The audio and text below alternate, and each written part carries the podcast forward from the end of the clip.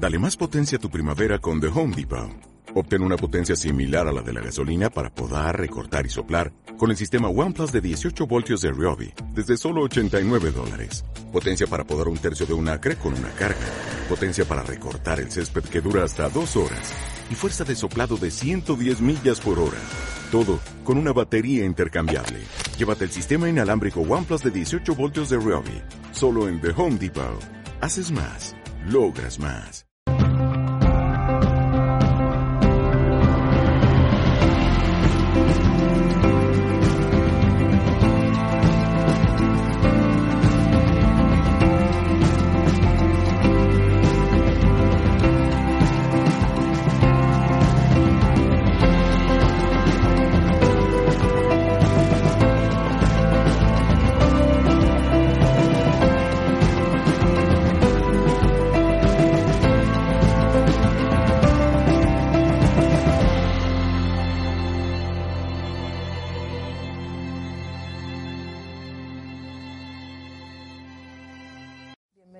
Y bienvenidas a Contemplo. Eh, mi nombre es Fanny Jiménez y os cuento un poquito mi, historia y qué hago yo aquí esta mañana dando bueno, una charla, un curso sobre meditación mindfulness.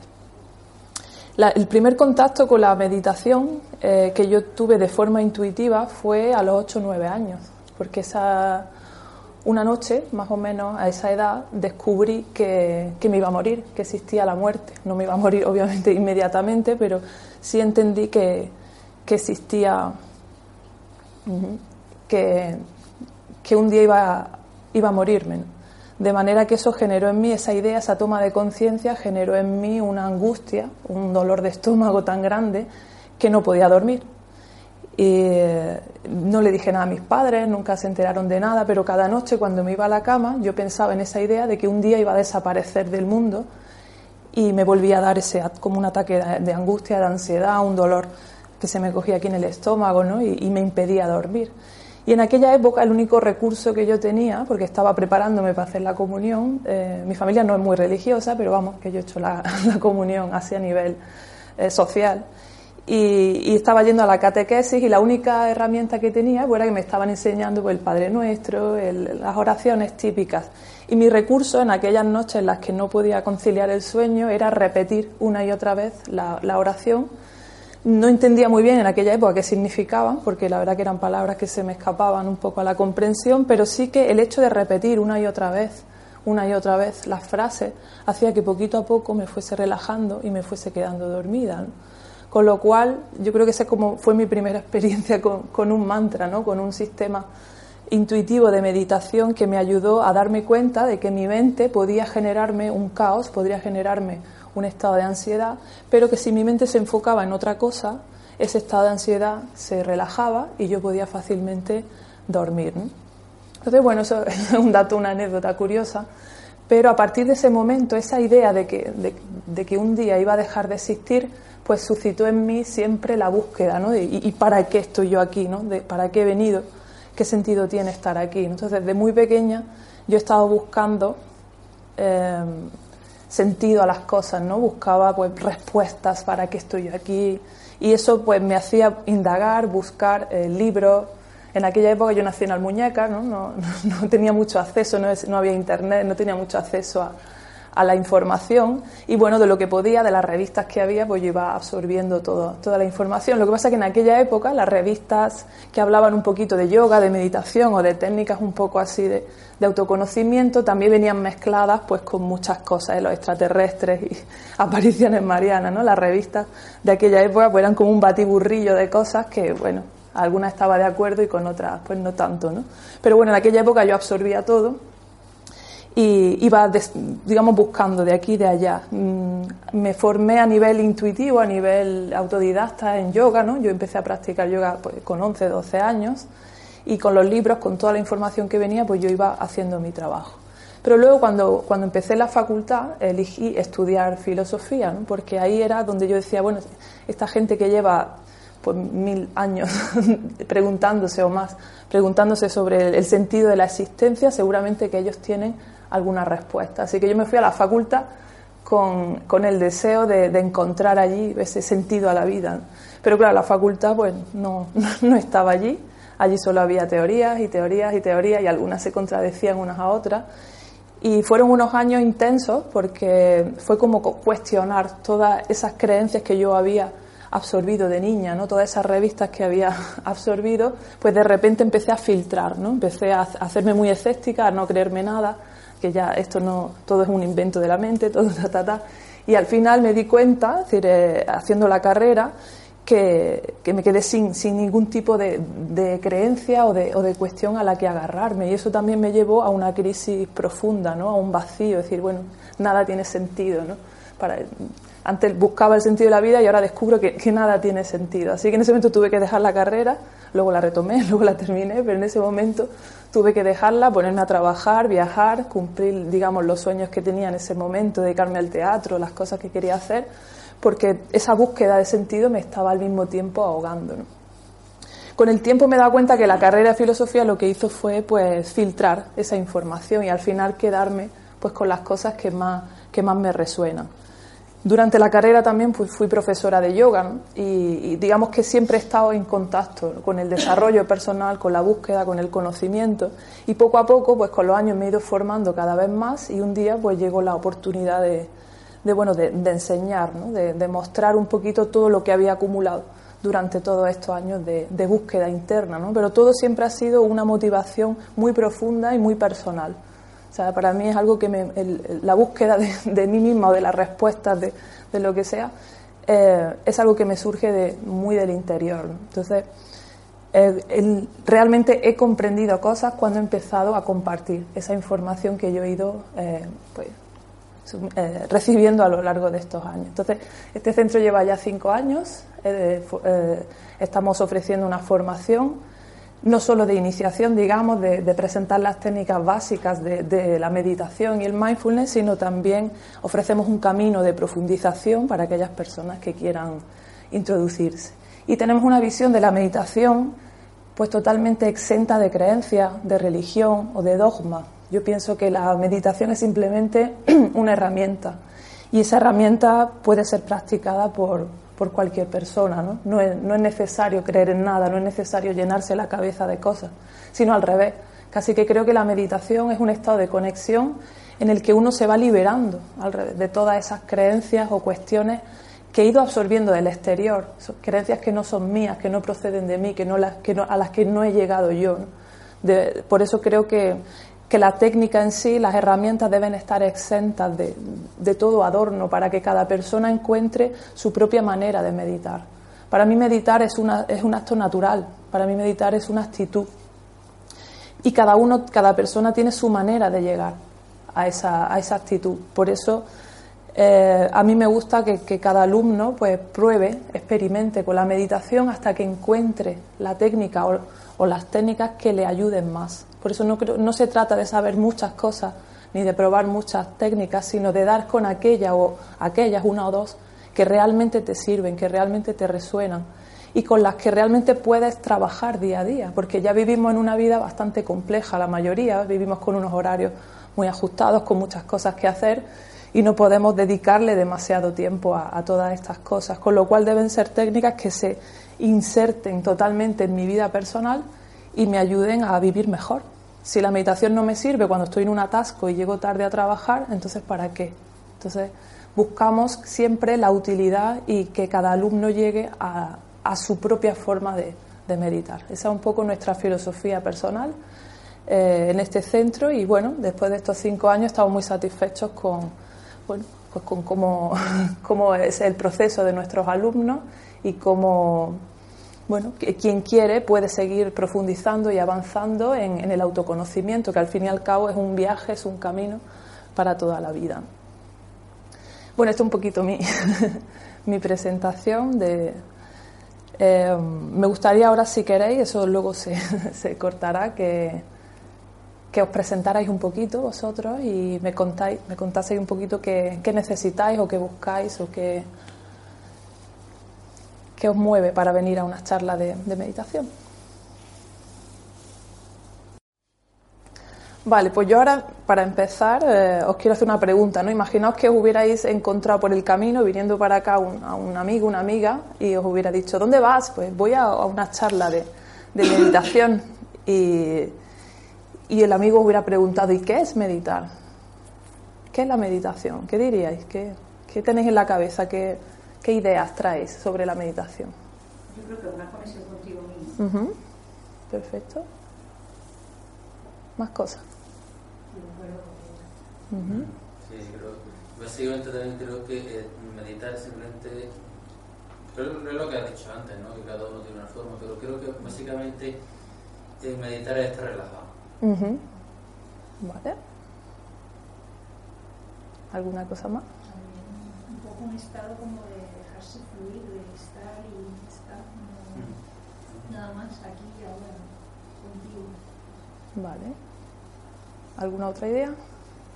Vale, bien, nadie ha dicho dejar la mente en blanco, genial. Porque ese es como el primer punto, ¿no? Hay muchas ideas que tenemos en la cabeza sobre lo que es la meditación y a veces esas ideas, algunas desde mi punto de vista, son erróneas y impiden, son como un obstáculo que impiden a los alumnos desarrollar su propia manera de, meditar, ¿no? porque tenemos una, una, idea muy fija de lo que yo creo que es. Yo creo que meditar a lo mejor es pues, estar en blanco, estar en una burbuja, ¿no? estar ahí como como ausente ¿no? del resto de las cosas y, yo creo que eso realmente no es, eh, no es una meditación, tal y como yo la entiendo, porque obviamente cada, cada persona la puede entender a su manera.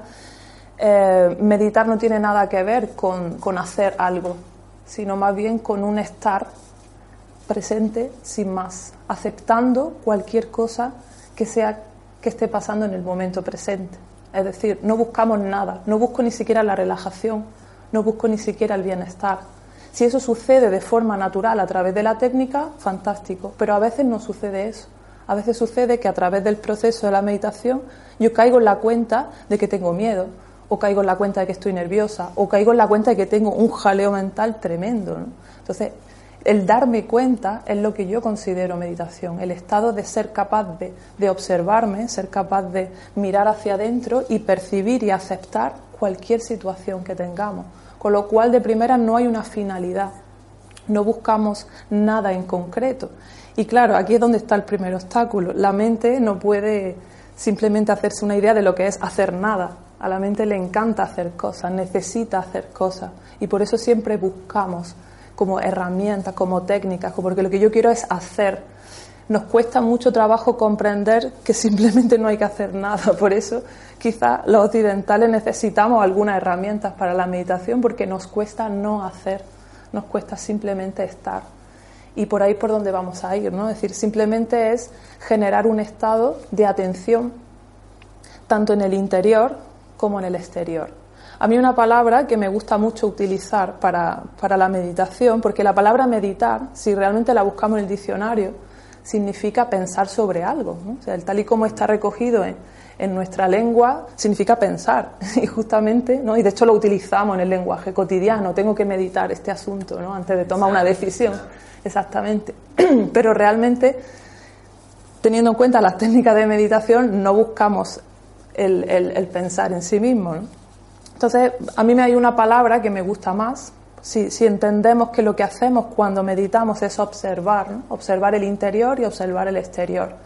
Pero también la palabra observar tiene una connotación analítica, ¿no? Cuando yo observo algo, busco comprenderlo, busco conocerlo, busco sacarle un poquillo las, cosas, no etiquetarlo. Y eso también sería parte de la mente. A mí hay una palabra que me gusta mucho y que la he recogido como nombre del centro, que es contemplar. Para mí meditar es contemplar, porque tiene ese aspecto de aceptación y de disfrute cuando yo observo un atardecer como si fuera una científica, ¿no? Pues estaría tomando nota de la temperatura, a qué hora el sol se va.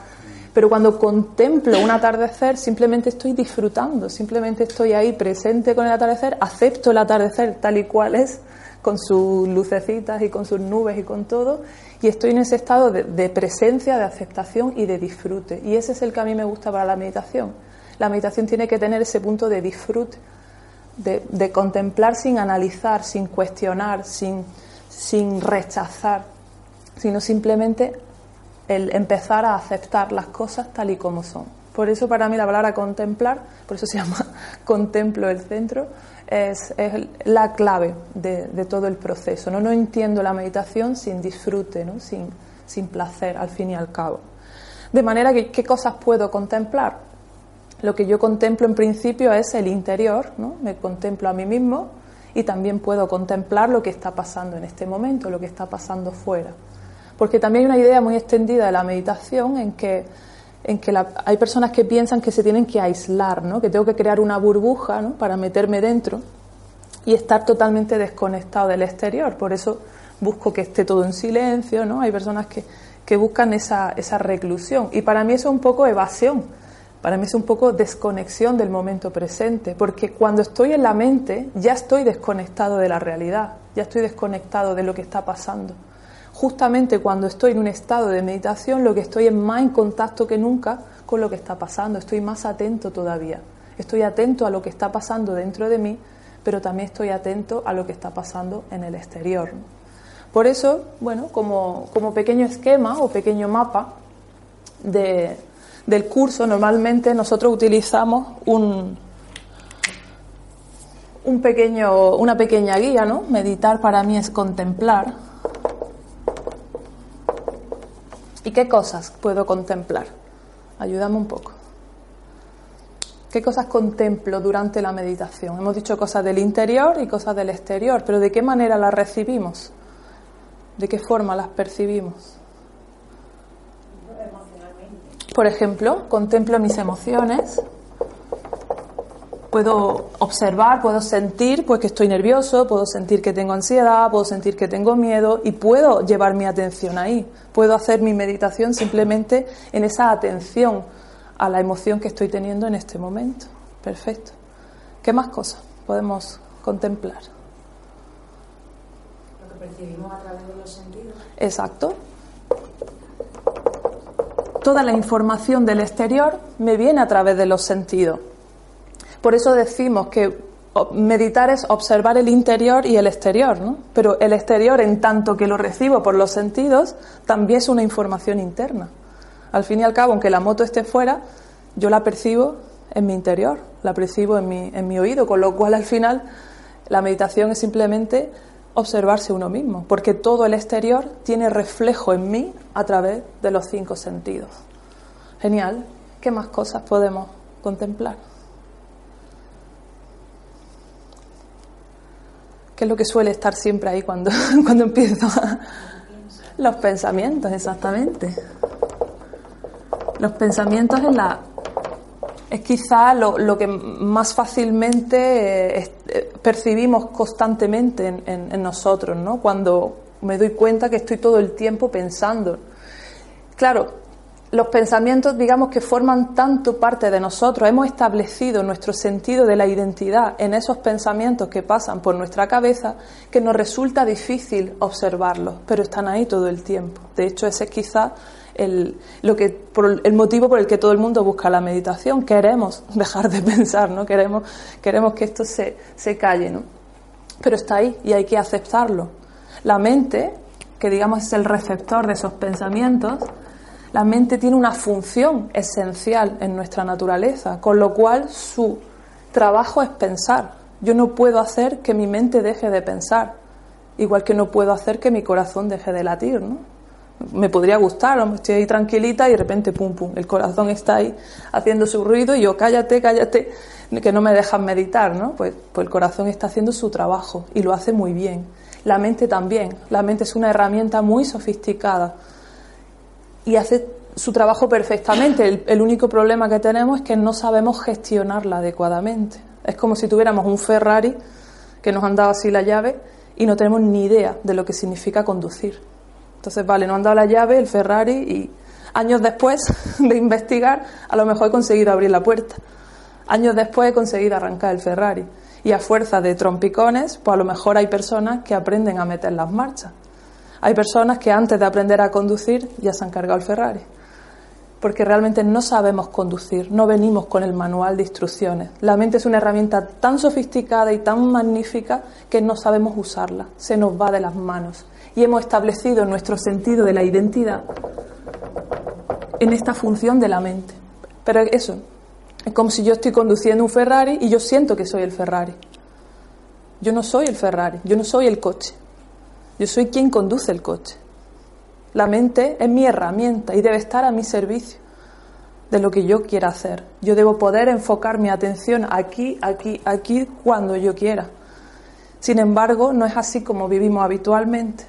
Vivimos totalmente esclavizados por nuestra propia mente que se nos ha ido un poco de, las manos. Es como, no sé si a vosotros, a mí me pasaba las primeras veces que conducía, era como si el coche me llevara a mí, como si aún no tuviera realmente el control. ¿no? Había situaciones hasta peligrosas de, ah, cuando ya aprendí a conducir, ahora manejo mi coche al 100%, ahora, ahora no se me puede ir en, ningún momento, porque tengo un control absoluto sobre mi coche, pero no era así al principio. Entonces ese, ese es quizá el aprendizaje, entender, y desde el curso lo vamos a trabajar mucho, vamos a entender cuál es la función de la mente, para qué sirve la mente y entendiéndola y entendiendo su naturaleza es como yo la puedo poner en su sitio. Si yo no sé cómo funciona el Ferrari, no puedo conducirlo. Entonces, con la, digamos, con algunas ideas básicas de el propósito de mi mente y de qué manera funciona mi mente, me va a ser mucho más fácil ponerla en su sitio. Es como si la mente hubiera tomado el papel protagonista de todo este personaje, pero no lo es. Vamos a ir quitándole ese protagonismo poco a poco, pero para eso hay que respetar su naturaleza. No podemos ir en contra de ella, porque no queremos volver a una época en la que la mente no estaba desarrollada, ¿no? seríamos como otro tipo de mamífero, que bueno, que está muy bien ser un perro, pero los humanos no somos un perro, es decir, tenemos otras capacidades. Mejores o peores no lo sé, pero son otras y podemos aprovecharlas. Entonces no se trata de vivir sin mente, sino de aprender a usarla y aprender a que esa herramienta juega a nuestro favor y no a nuestra contra. ¿Qué más cosas puedo observar, puedo contemplar? ¿Dónde tiene reflejo la emoción? ¿Dónde tienen reflejo los sentidos? ¿Dónde los percibimos? En el cuerpo. El cuerpo, ese gran olvidado, ¿no? Es como si eh, nos hemos identificado tanto con la mente, vivimos tanto aquí, que hemos perdido el contacto con nuestro cuerpo. Hemos perdido el contacto con las sensaciones físicas y esas sensaciones muchas veces son la guía para vivir mejor. Nuestro cuerpo es más antiguo que nuestra mente. Si vemos la evolución del cerebro, es decir, la, la parte de nuestro cerebro que se encarga del funcionamiento fisiológico es mucho más antigua que la parte del cerebro que se encarga del pensamiento lógico, el pensamiento analítico. Entonces, en ese sentido, la información de nuestro cuerpo es muchísimo más antigua, está más testada, digamos, en la evolución. Con lo cual, el cuerpo tiene una sabiduría instintiva que nos hace ir hacia el equilibrio cuando yo no le doy a mi cuerpo lo que necesita, mi cuerpo no me puede dar armonía. Entonces, si estoy buscando meditar para, para sentirme mejor, es básico aprender a escuchar y a sentir mi cuerpo, porque mi cuerpo, de forma natural, me va a saber llevar hacia la armonía. Es como si yo tengo una planta. Si a la planta le pongo una buena tierra, le pongo luz y le pongo agua, de forma natural la planta va a crecer. No tengo que hacer nada. No tengo que empujar a la planta, no tengo que estirar a la planta. Está en su naturaleza el crecer y el desarrollarse en belleza y armonía siempre y cuando tenga las condiciones adecuadas. Y el cuerpo también. Siempre y cuando el cuerpo tenga lo que necesita, se va a desarrollar en salud. Quizá podemos entender la enfermedad como una manera del cuerpo de, digamos, adaptarse a una situación que no le va bien. Es decir, si a la, a la planta no le pongo la luz por el sitio correcto, la planta irá irá buscando la luz, se irá adaptando ¿no? a la situación que tiene para sobrevivir. Pues nuestro cuerpo igual. Si yo no le doy los nutrientes necesarios, no le doy el descanso suficiente, no le doy el ejercicio suficiente, mi cuerpo se va a adaptar, voy a sobrevivir. Pero para adaptarme, a lo mejor necesito crear pues alguna enfermedad que me ayude. Con lo cual, cuando empiezo a ser más consciente de mí mismo, cuando empiezo a meditar, a observar, a contemplar, puedo también mejorar mi salud porque voy a tomar muchísimo más conciencia de las necesidades de mi cuerpo. Entonces, bueno, más o menos hay algunas cosillas más, pero bueno, como introducción nos puede servir esta idea, ¿no? De manera que la mayor parte de las técnicas de meditación tienen que ver con en qué lugar pongo yo mi atención. Meditar es contemplar, vale, pero puedo llevar mi atención al cuerpo, a la postura, a la respiración, a las sensaciones del cuerpo. Puedo llevar la atención a los sentidos, puedo llevar la atención a la emoción. Y también hay técnicas para llevar la atención a los pensamientos, solo que estas técnicas yo las considero para personas con, digamos, alguna experiencia en la meditación porque de primera hay tanta cantidad de pensamientos, estamos tan identificados con ellos que lo habitual es irme con ellos.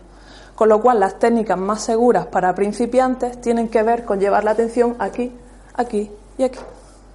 Es como dejar este para el final. porque esto está en el presente, esto está en el presente y esto está en el presente. La única parte de mí que puede no estar es esto. Con lo cual las técnicas me van a ayudar es decir, las técnicas que me ayudan más a anclarme en el presente van a ser las que llevo la atención a alguno de estos tres. Y dentro de esos, pues hay un millón de técnicas distintas. O sea, técnicas de meditación hay millones, tantas como personas. Pero más o menos todas se articulan, digamos, en, llevar la atención a distintos sitios. Podemos, hay alguna, alguna cosilla más, pero, pero esa la iremos viendo más adelante.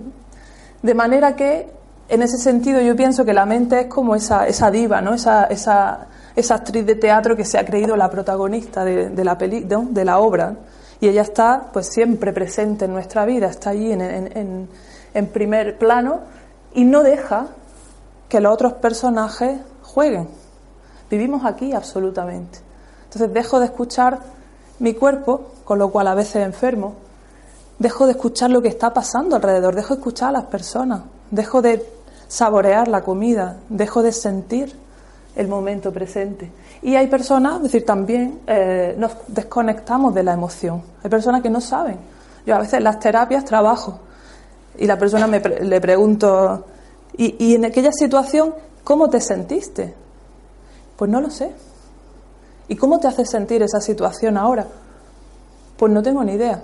Mal, me dicen, mal. Digo, vale, pero ¿qué emoción es mal? ¿Cómo se siente el malestar? Mal. O sea que la mayoría de las personas ni siquiera somos conscientes de cómo nos sentimos o de qué tipo de emoción tenemos, simplemente porque vivimos absolutamente aquí. Entonces, para que esta gran protagonista un poco pierda el ego, no deje de ser tan soberbia y deje de estar en primer plano, ¿qué es lo que tengo que hacer? Quitarle la atención.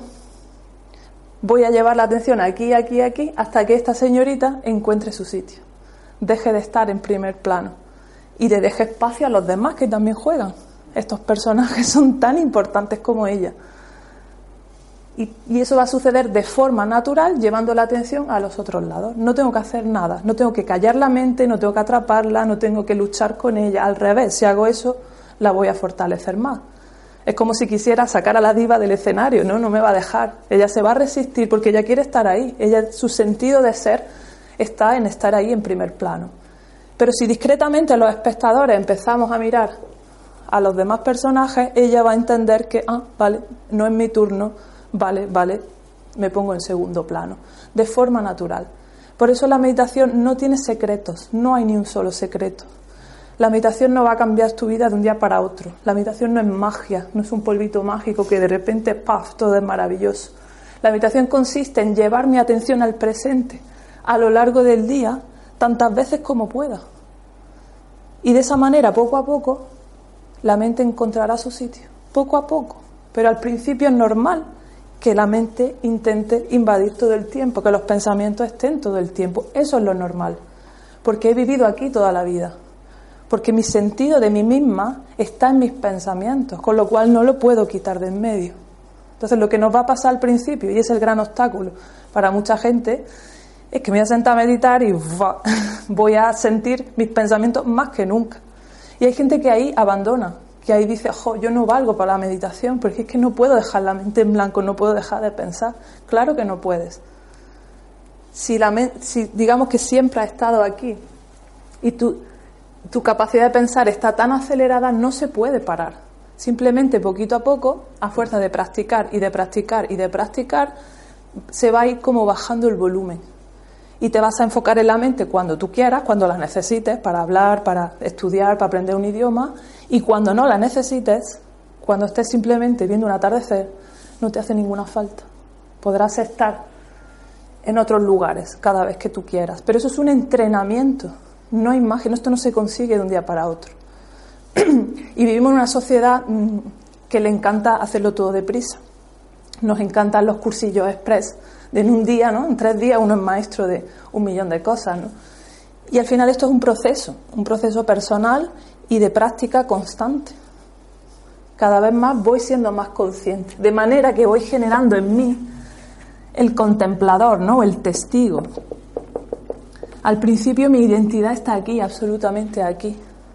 Pero a fuerza de observar y de observar y de darme cuenta de que si puedo observar mi pensamiento, entonces no soy mi pensamiento, empiezo a generar mi sentido de la identidad. o empiezo a reconocerme a mí mismo, empiezo a reconocer mi esencia o mi naturaleza fuera de la mente. Y eso poco a poco se va alimentando. Hay que alimentar el estado de presencia. El estado de presencia siempre está ahí que estoy en el presente. Es decir, cuando me voy al presente ya estoy en estado de presencia. La cuestión es que lo pierdo y lo pierdo y lo pierdo y no pasa nada. Lo que buscamos es recordarlo a lo largo del día y conectarnos con esto siempre que nos acordemos, poquito a poco. Con el entrenamiento cada vez estaremos más presentes que ausentes en la mente. Pero no deja de ser un entrenamiento constante. Por eso yo no prometo fórmulas mágicas. Yo voy a dar las herramientas para llevar la atención aquí, aquí, aquí, para que encontréis cuáles son las que más os sirven a vosotros pero no es un remedio mágico, no se va a conseguir en un día, sino que es un proceso personal en el que cada vez voy a ir descubriendo más mi propia naturaleza. La meditación viene, bueno, quizá la persona que más, eh, que primero la empezó a divulgar fue el Buda. Y el motivo por el que el Buda nos, nos legó, digamos, las técnicas de meditación fue para liberarnos de la ignorancia. El ser humano sufre porque vive absolutamente en la ignorancia. Y la ignorancia quiere decir que mi sentido de mí mismo está equivocado. Lo que yo creo que soy yo, no soy yo. Cuando a mí me preguntan, ¿quién eres tú? Pues digo, pues yo soy Fanny, vivo en tal sitio, me dedico a tal cosa, ¿no? Tenemos un sentido de la identidad basado en pensamientos, basado en mi historia de vida, basado en las circunstancias, al fin y al cabo basado en la memoria. Pero me doy cuenta que la memoria no son más que pensamientos. De manera que si yo no soy mis pensamientos, tampoco soy mi memoria. Esa construcción de un personaje que hemos hecho con nuestra mente realmente no tiene base, no tiene solidez.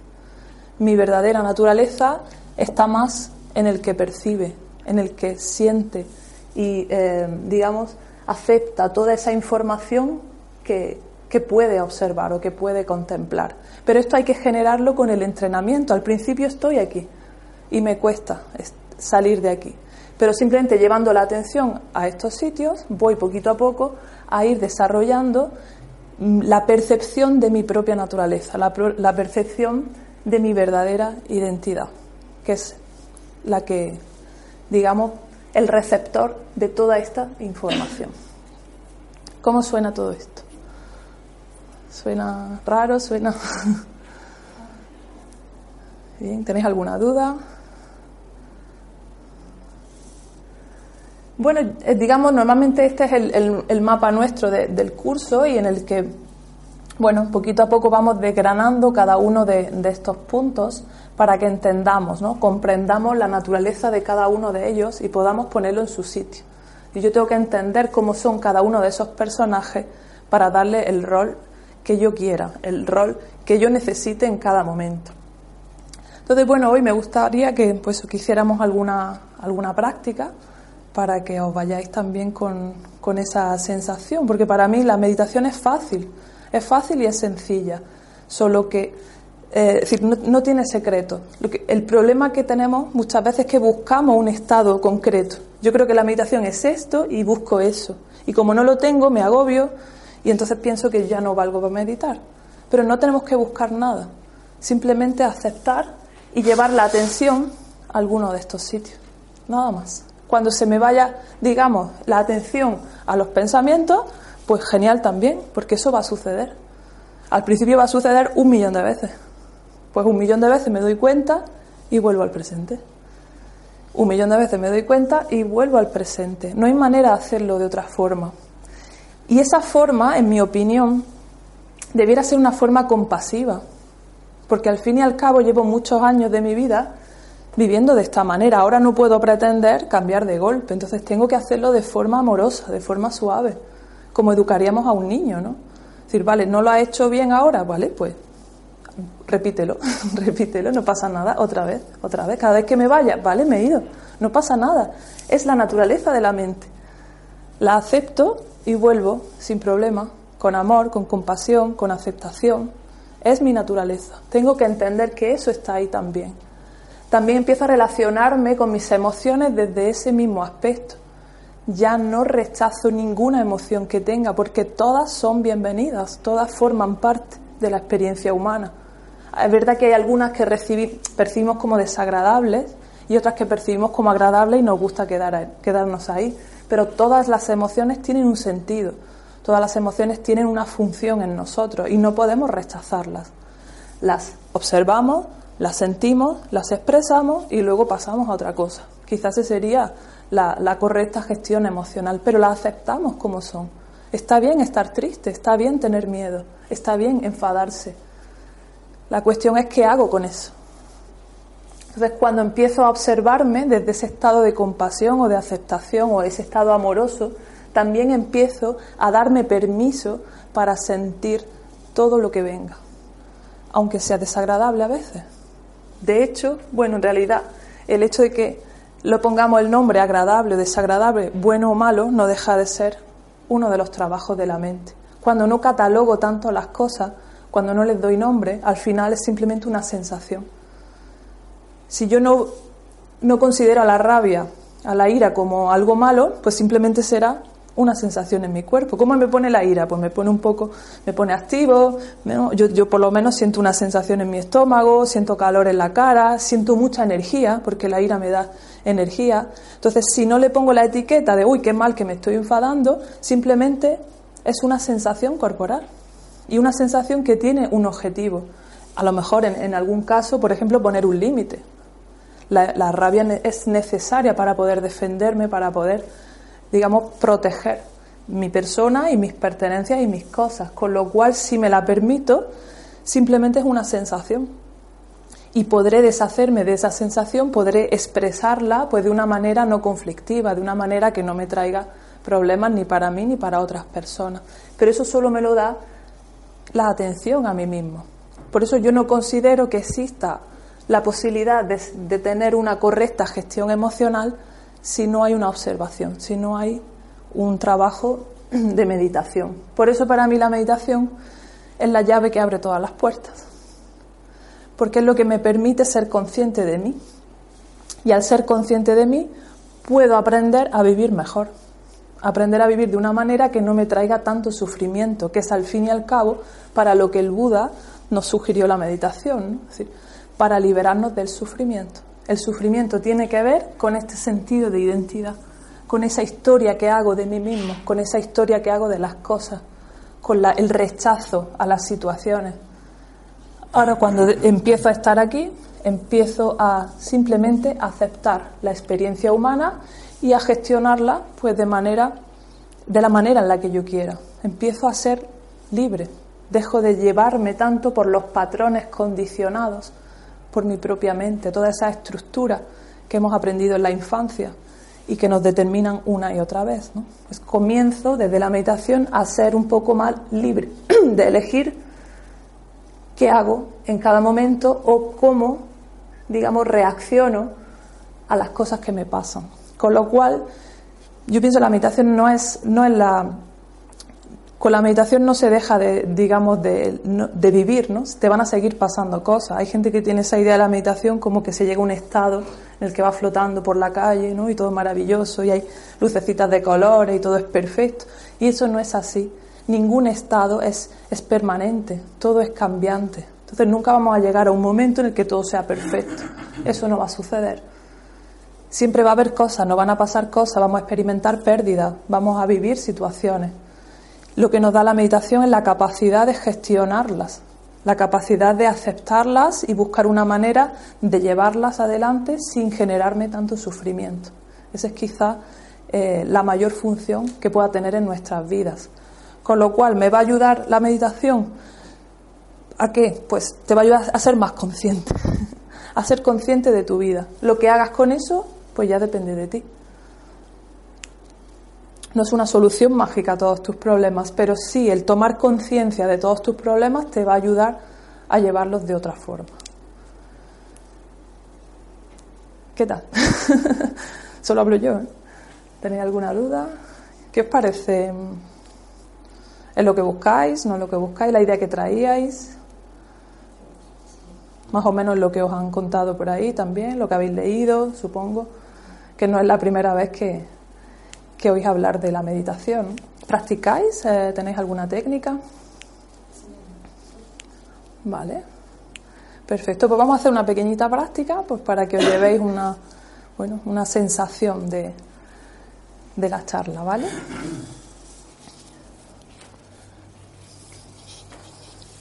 Vale, nos puede ayudar así de primera, aunque no, no, entremos en el tema de postura, ni de respiración, ni nada de eso, nos puede ayudar el, el tener la espalda un poquitito más, más erguida. ¿Él? Sí, sí, sí. sí ponlo, encima, si no te importa, de la jarapilla. Simplemente buscamos, eh, tal y como estamos, respetando la, la postura que cada uno tenga, simplemente erguimos un poquitito la columna. Los brazos caen por su peso, como de forma relajada, de forma cómoda, como queráis. Se pueden tener los ojos abiertos o cerrados. Mi sugerencia es pues mirar al suelo como a un metro y pico y tenerlos así entreabiertos pero cada uno lo puede hacer como, como necesite. Voy a ir guiando una parte y luego dejaré simplemente el silencio.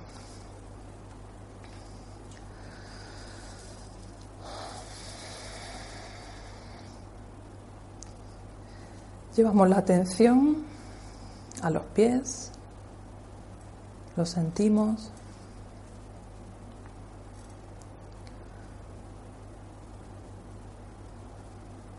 Sentimos los tobillos.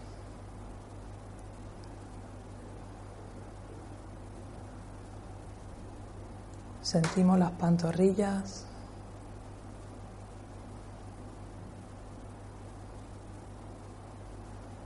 Sentimos las rodillas.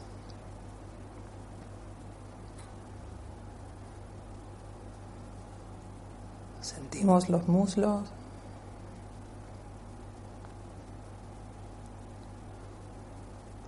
Sentimos las caderas.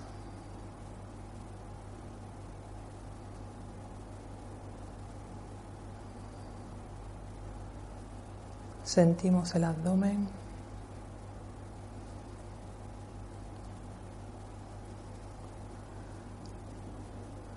Sentimos el pecho.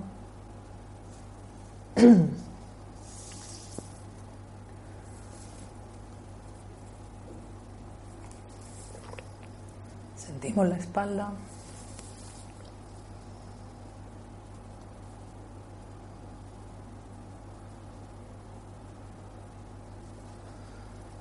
Sentimos las manos.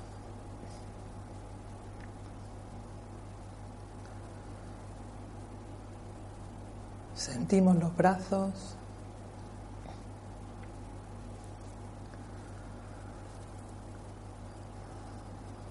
Sentimos los hombros.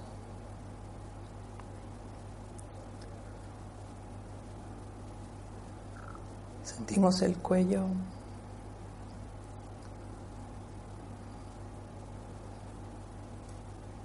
Sentimos la cabeza.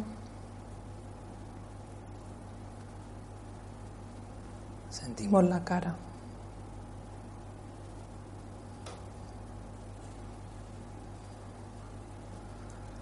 sentimos todo el cuerpo al mismo tiempo.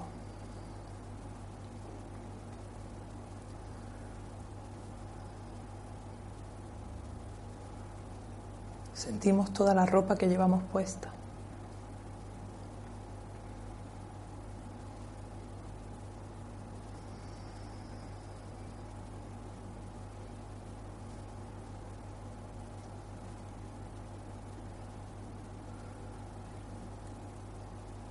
Sentimos la respiración, la sentimos tal y como se produce, no hacemos nada con ella, solo la sentimos, la observamos.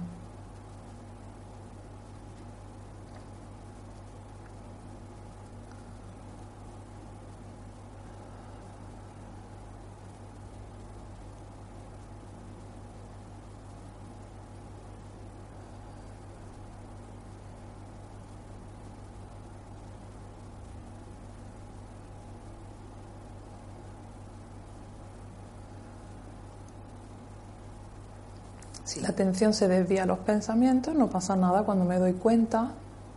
Vuelvo de nuevo a la sensación de mi cuerpo, a la respiración.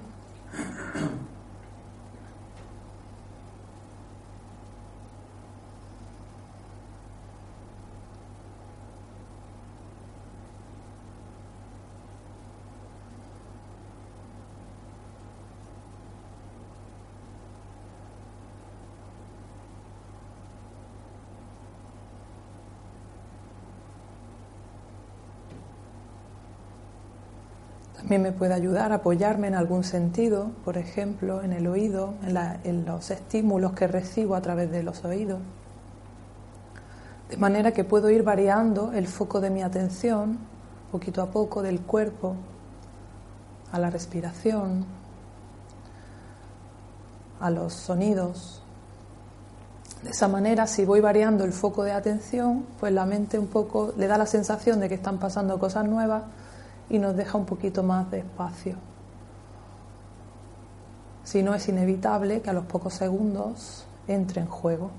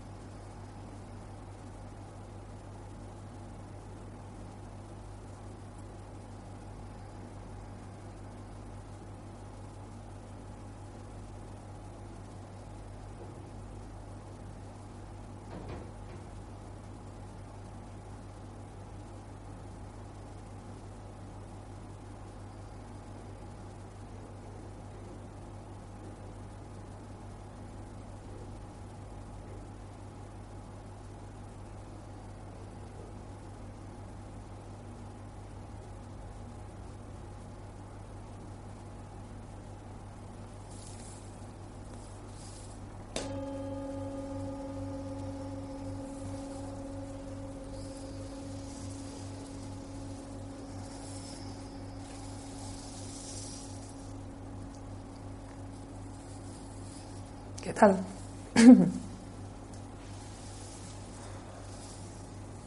¿Sí? ¿A dónde llevabas tu atención? A la respiración. ¿Bien?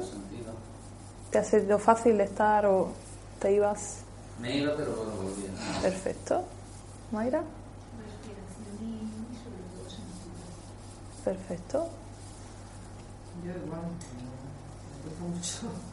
Pero has podido estar un poquito, luego ha venido la mente, vale, no pasa nada. Al principio eso es lo normal y por eso yo eh, sugiero que al principio no estemos mucho tiempo. Es decir, estar media hora o 20 minutos es absurdo porque él está luchando al final. Entonces, un minuto, tres minutos y poquito a poco, conforme voy reconociendo ese estado de presencia, lo voy alimentando a lo largo del día y eso va a ir creciendo. De hecho, yo soy más partidaria de, de hacer un minutillo varias veces al día que de hacer 10 minutos así sentado en la postura. Sentado en la postura va a ayudar un poquito, ¿no? Porque, bueno, creamos, digamos, el contexto adecuado para la meditación. Pero al fin y al cabo, lo que me importa es llevar eso a la vida cotidiana, ¿no? Que es lo que entendemos más como el aspecto mindfulness, ¿no? Es decir, el poder estar haciendo mis actividades consciente y presente. Entonces, para mí es más importante eso, un minutito varias veces al día, el tiempo que esté cómoda, que, obligarme a estar demasiado tiempo. O sea que si has conseguido unos segundillos de, atención, felicidades. ¿Qué tal? Bien. Bien. Difícil también. ¿Qué es difícil? Pues no sé, me entra un nervio aquí. Observa el nervio, siéntelo, lleva tu atención ahí y ya está. Eso es lo que buscamos. Simplemente, sea lo que sea lo que esté pasando, lo observo. No busco nada, no busco que desaparezca el nervio, no busco relajarme, no busco nada. sino observo. Incluso si viene el pensamiento también lo observo, me doy cuenta. Es verdad que cuando interviene el pensamiento al principio, cuando no tenemos mucha experiencia, pues rápidamente nos vamos con él y eso es ahí donde pues nos damos cuenta y regresamos al anclaje en el presente. Pero observar los pensamientos sería también una técnica. Una técnica, de, mi punto de vista, para más, para gente con, con más experiencia, ¿no? Porque ya puedes ver los pensamientos pasar porque tienes un arraigo en el presente. Pero de primeras, bueno, eso es lo que va a suceder. Estoy aquí, estoy presente, viene la mente y me lleva en su ola. ¿no? pasa nada, me lleva y yo, llegará un momento en que me dé cuenta y vuelva. O que eso, reciba, sienta en mi cuerpo algo, una inquietud, una emoción, pues me voy ahí. Lo puedo utilizar como recurso. Incluso si es un dolor físico, lo puedo utilizar como recurso para anclarme al presente con lo cual nada nos distrae en la meditación realmente. Yo no necesito que el mundo se pare para que yo medite, sino que cualquier cosa, sea un sonido, sea un dolor, sea una emoción, lo puedo utilizar para anclar mi atención ahí. Genial, con lo cual esa es la manera, ya sabéis meditar, ya está, es tan fácil como esto. Es verdad que se puede profundizar, es verdad que hay muchas más técnicas, que se pueden probar cosas y que probando cada una de esas técnicas descubrimos cosas de nosotros mismos y vamos digamos, reconociendo más ese estado. Pero es, es tan básico como esto. No tiene secreto, solo que hay que practicarlo, potenciarlo desde esa actitud de compasión, de decir, bueno, pues esto es lo que hay. Si, si he estado tantos años yendo a 120 por la autovía, no puedo pretender parar en seco. Tengo que saber que es necesario un proceso de, de desaceleración. Tengo que entender que hace falta un proceso para reconocer una naturaleza de la que he estado desconectado toda mi vida. Entonces no hay más asunto que ese. Entonces todo lo que sea que percibas puede formar parte de la meditación. ¿Mm? ¿Dudas? Bueno, mm, no sé si necesitáis algo más, alguna información más de como introducción. Ahora hablaremos un poquito del curso, pero bien pues lo dejamos aquí, aquí eh, lo que es la, la, la charla introductoria y muchas gracias por, por participar.